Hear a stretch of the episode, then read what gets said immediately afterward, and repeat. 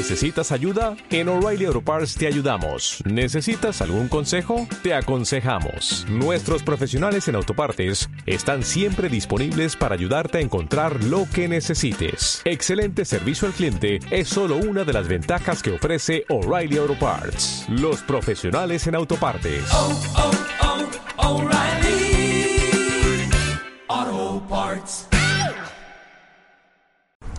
Bienvenidos a Salas Dijo, mi nombre es Mr. K y les recuerdo que este espacio es libre de censura. El día de hoy vamos a tener una invitada súper especial, quien es la creativa detrás de El Orden del Caos y nos va a explicar un poco sobre lo que es emprender en la era millennial. Yael, buenos días, ¿cómo estás? Hola, buenos días, muy contenta de estar aquí platicando de este tema. Queremos platicar un poco de cómo es emprender en la era millennial. Cuéntame, ¿cómo surge El Orden del Caos? Para mí el orden del caos es un ambiente preparado para honrar el proceso creador del ser humano.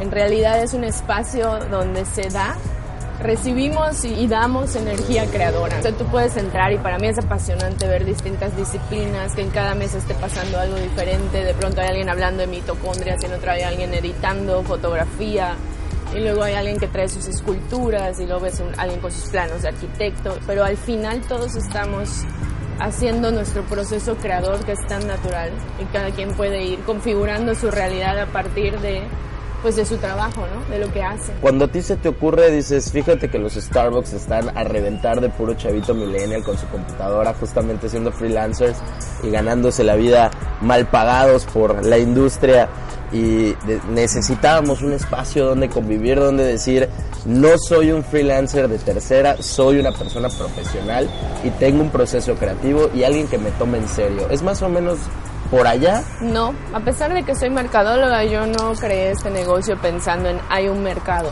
Fue al, fue al revés. Yo me considero el target de mi negocio. Desde ustedes obviamente no conocieron lo que fue Grabs en su época, antes de que existieran muchos otros lugares donde ir a tomarse un café.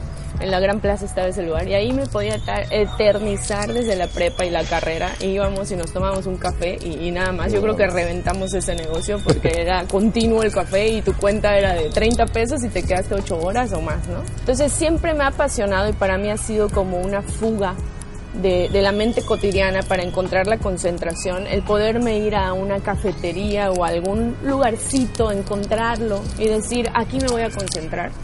Siempre trabajé y estudié fuera de un de mi casa o de, O de una biblioteca, una biblioteca. o sea, claro. siempre el poder estar en ese ambiente donde no conoces al al lado, pero tú estás en tu mundo y otra persona igual para mí era como increíble, ¿no?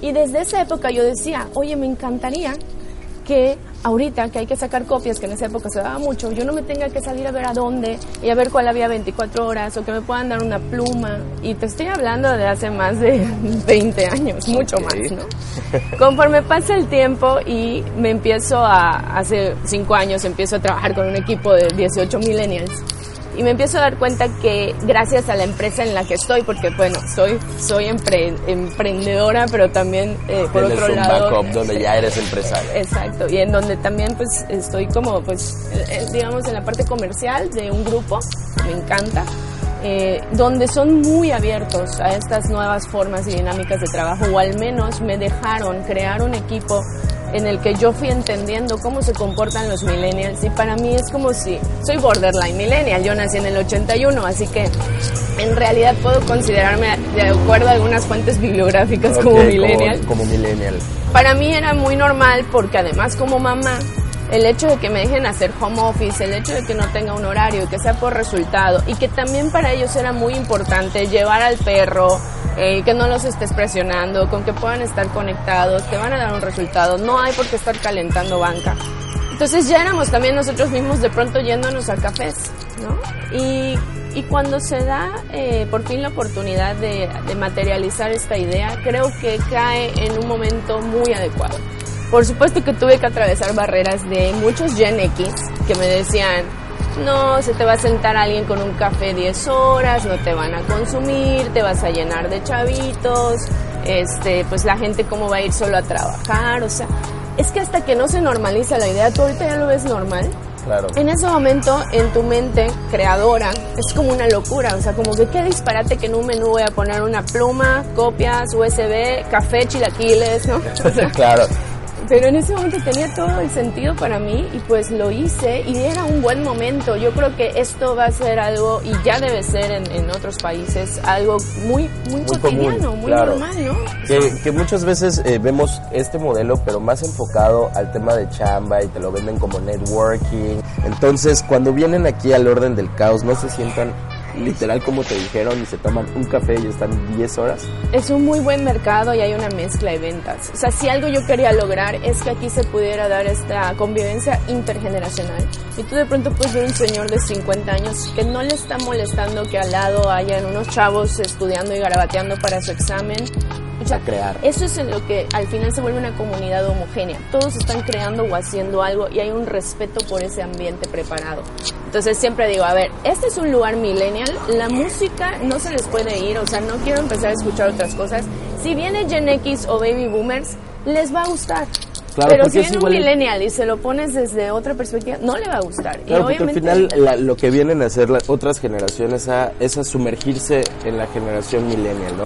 Me gustaría que hablar- habláramos como de la parte del medio.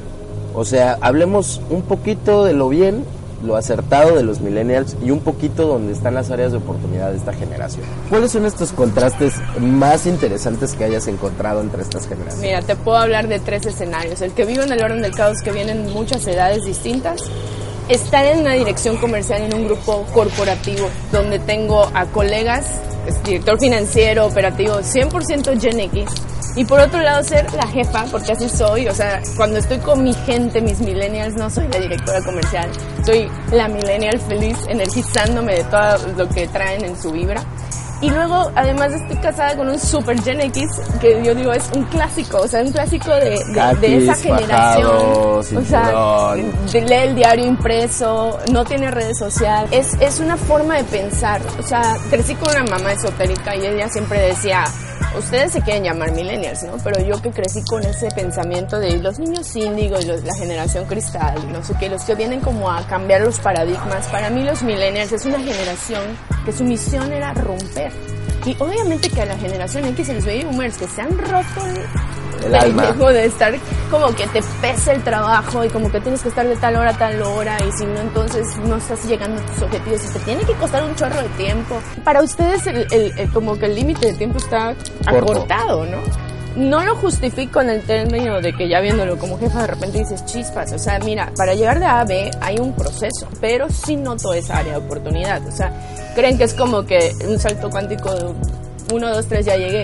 Lo pueden hacer, sí, porque son sumamente eficientes y tienen las herramientas de verdad en la mano. O sea, cosas que para Gen X pueden ser, como te decía hace rato, oye, ¿cómo bajo esto? No, Oye, ¿qué- cómo- Pero, pero, por ejemplo, te iba a preguntar, o sea, el Gen X sabe del proceso y los millennials tenemos casi todas las respuestas en la palma de la mano. Tenemos el Internet donde está concentrada toda la información generada por la humanidad, excepto lo que hay en el Área 51.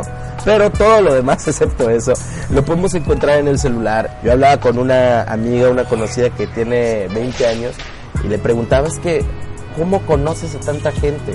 ¿De qué sirve que tú estés conectado con ciento y tantos mil seguidores si no tienes un objetivo, no precisamente de comercializar, que te oriente y te dé un valor como tal?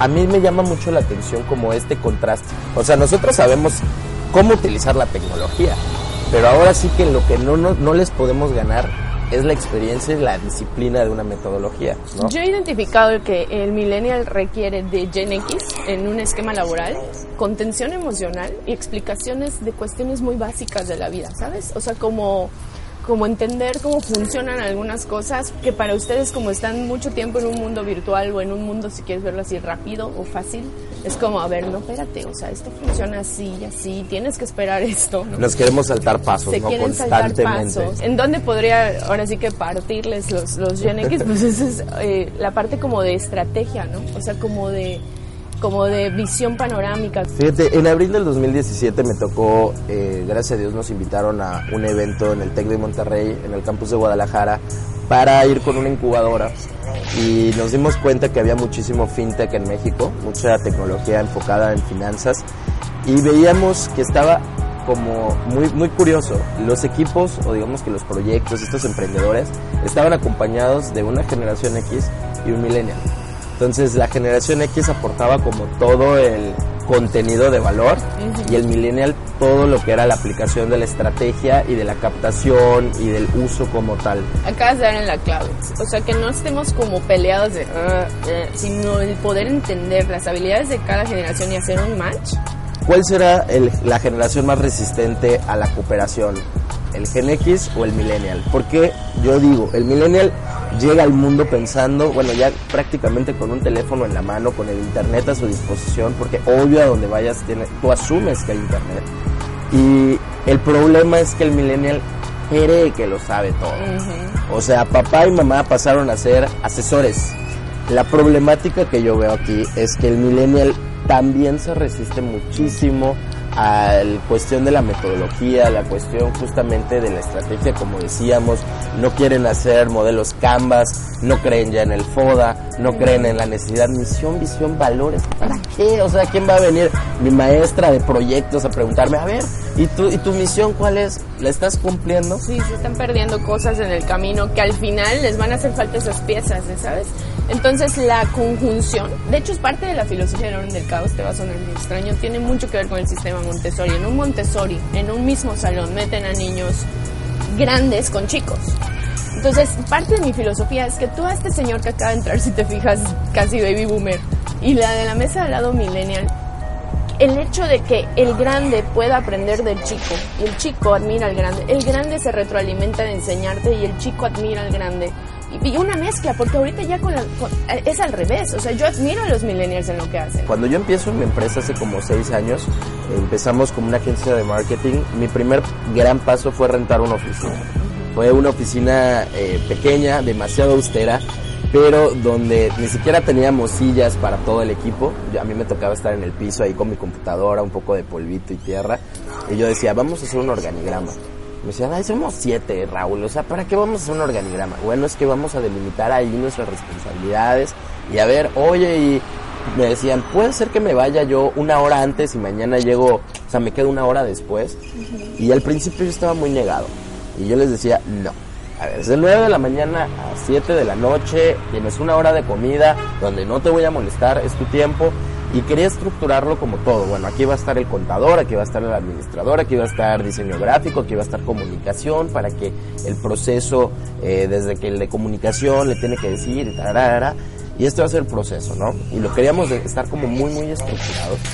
Y con el paso del tiempo, me acuerdo que me topé con una amiga mercadóloga, de, así de pura cagada en un ADO, y me dice, Raúl, pero, ah, porque yo me quejaba, ¿no? O sea, es que tengo que comprar un montón de cosas para el baño, o sea, ¿qué hacen con el papel higiénico? Se lo gastan como, o sea, ¿qué, qué, qué?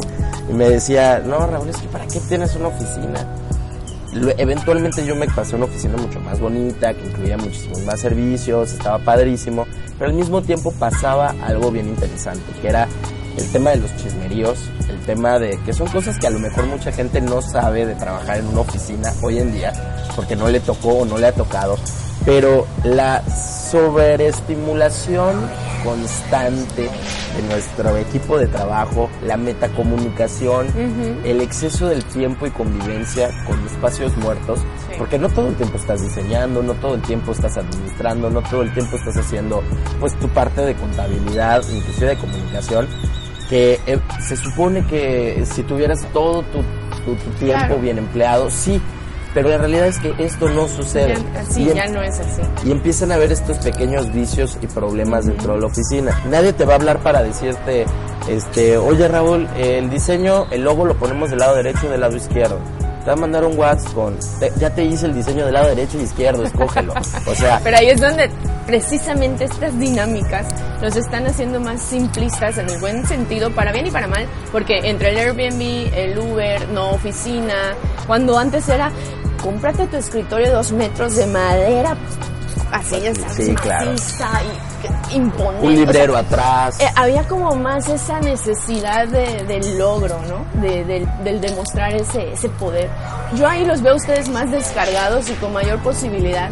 Se les critica por eso, pero a mi punto de vista se me hace súper... Una virtud quizás. Una virtud, claro, porque son son multiventana, multitasking, multidimensión, que hasta cierto punto a veces yo misma digo, creo que no es tampoco del todo sano. Como que es muy importante el no aburrirse. Y algo que no me agrada mucho de esta generación millennial, aunque yo estoy incluido, Es como el next, next, next. Sí, que- No hay permanencia, ¿no? que, claro, que no hay un tema que puedan decir ellos, no se trata de que sea divertido, ¿no? o sea, es un trabajo. Se trata de que sea lo menos aburrido posible, por supuesto. Se trata de que te guste también. Pero no hay, no hay, no hay, digamos que trabajo pagado que no incluya ciertas cosas tediosas. O sea, yo tengo que editar muchas veces videos y me paso ocho horas frente a la computadora. Me encanta editar, por supuesto. Es tedioso que no calce el audio con, con el video, por supuesto. Eh, tengo que hacer impuestos, claro. Tengo que hacer contabilidad, sí. ¿Qué, ¿Qué onda con la cobranza? O sea, no me encanta el tener que hablarle a un cliente y decirle, ¿qué onda? ¿Cómo estás, Juan? Ya terminamos y pues ya pasaron 15 días. y no- Se tiene que hacer. Y, y es tedioso, es cansado, es la parte aburrida, pero al final es la parte sana y disciplinada, constante, que hace que se mantenga un negocio funcionando. Pero eso ¿no? se me hace un millennial muy inteligente. El que pueda notar y decir, a ver, de esa generación que se les hace tan natural como ustedes la tecnología, el hecho de la disciplina, la responsabilidad, ni modo hay que hacer lo que, aunque no te guste. Y no caer en ese berrinche de yo veo como esquivo, me vuelvo freelance y solo me dedico a este servicio. Porque todo lo demás, ahí ves dónde lo ves, ¿no? Yo me dedico a hacer stickers Yo para solo- WhatsApp. Ajá. Pero ¿no? ¿por qué? Porque yo no me quiero complicar. Y al final la vida no es así. O sea, la vida se va a encargar de demostrarte que todo es un proceso, que las cosas toman tiempo y que no todo lo que haces te va a gustar. Los millennials nos hace falta adoptar ciertas cosas de la generación X. Creo que... O adoptar un género. Mi bisabuela Totalmente. decía, siempre ten un contador, un abogado y un doctor cerca, ¿no? Yo hoy, en esta era, diría, siempre ten un millennial. Yo a mis, a mis amigas Gen X le digo, siempre ten un millennial cerca. Y a un millennial le digo, ten un Gen X cerca. No te trates de volver como ellos. Yo no me puedo volver como ustedes, pero hagamos equipo. Te iba a co- quería comentar aquí en el podcast un, un dato estadístico bien importante. En México fracasan 75% de los proyectos de emprendimiento. Que la comunicación está generando una falsa idea de que el emprendedor tiene que ser joven, de que el emprendedor está en la universidad. El próximo CEO multimillonario tiene hoy 17 años y en 3 años ya va a ser su multi imperio de mil empresas de tecnología y va a estar en Nasdaq. ¿Por qué le voy a dar dinero a un mocoso? O sea, a mí me dieron, a mí en, su momento me dieron recurso, todavía no había salido de la universidad. Un mocoso de 21 años tenía una muy buena cantidad de dinero en su cuenta, con una idea, una ilusión, sin experiencia del mercado, sin experiencia en temas legales, creyendo que todos son buena onda, creyendo que todos son súper buena vibra y, y el contador no me va a fregar, mi socio por supuesto que no es mi socio, ¿por qué me habría de, de, de joder de alguna manera? Mi contador va a estar al tiro porque yo ya le pagué, es más, le pago por adelantado. y, y después te vas dando cuenta con el tiempo de chispas, el contador me fregó y más que fregarme fui yo el que no le pidió los estados de cuenta, fui yo el que no le pidió el tema del SAT, a mi, a mi socio nunca lo medí, nunca le puse KPIs porque pues era mi socio y cómo lo iba a medir y a mi equipo de trabajo le confié tanto porque creía yo que estaban pues amarrados o enamorados de este proyecto y al final me doy cuenta que no. Entonces de ahí voy como, ¿por qué un millennial o un joven universitario sabría qué es lo que necesita el mercado? Y no, por ejemplo, alguien que lleva 10 años en PepsiCo y ya se dio cuenta que esta máquina que llevan todos los como vendedores es totalmente innecesaria lo que mejor necesitamos es una app que puedan descargar en su celular donde puedan eh, escanear un código QR, mandar la información a central, que nos regresen este, si hay algo mal con ese lote, si ya detectaron que hay una operación adicional que se tenga que hacer, si puedo yo medir tiempos, eficiencia, cada cuánto entra dinero a la empresa de manera directa, o sea, al momento, ya no tengo que pasar un reporte en Excel y de Excel a un sistema, de un sistema a otro reporte, que ese reporte se convierte en un correo y un correo en un análisis de pues, un gerente o un director. El millennial está enfocado en una app de delivery, de lo que sea, comida, eh, inclusive dinero, eh, ¿qué más? eh, Haciéndose la vida fácil, más fácil cada La vez. industria de la flojera. ¿no? Pues mira, la verdad es que yo creo que no es un asunto de edad, sino volvemos a lo mismo de inteligencia. Ya no podemos darnos el lujo de que un Gen X solo desde su visión ponga un negocio, porque también he visto quebrar muchos hechos por Gen X que no están contemplando la tecnología, los avances, a las nuevas generaciones. Entonces yo creo que ahorita es la época de la suma de talentos, o sea, de los equipos multidisciplinarios. Si vas a hacer algo, pregunta de todo, a todas las edades, o sea, que te pase de todo.